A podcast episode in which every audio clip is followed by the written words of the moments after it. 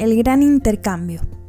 Jesús vino a la tierra para darnos los regalos de aceptación, paz, sanación y perdón, pero esos regalos o dones no fueron baratos. Nosotros nunca podríamos pagar lo que Jesús vino a proveer y afortunadamente no tenemos que hacerlo.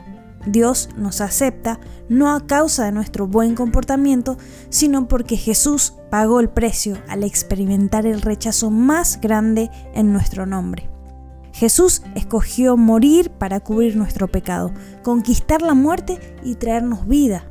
El profeta Isaías llamó a nuestros pecados transgresiones e iniquidades, esencialmente nuestros crímenes y nuestra maldad.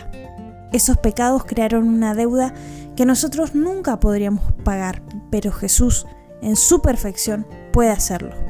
Cuando Jesús eligió nacer en un mundo donde sería herido y aplastado, nos trajo paz y curación. La profecía en Isaías 53 representa el gran intercambio de Dios, la vida de Jesús por la nuestra. Jesús conocía el costo de la Navidad y lo aceptó para que nosotros pudiéramos aceptarlo a Él y a la vida eterna que Él puso a nuestra disposición. Mientras celebras esta época, no olvides esto.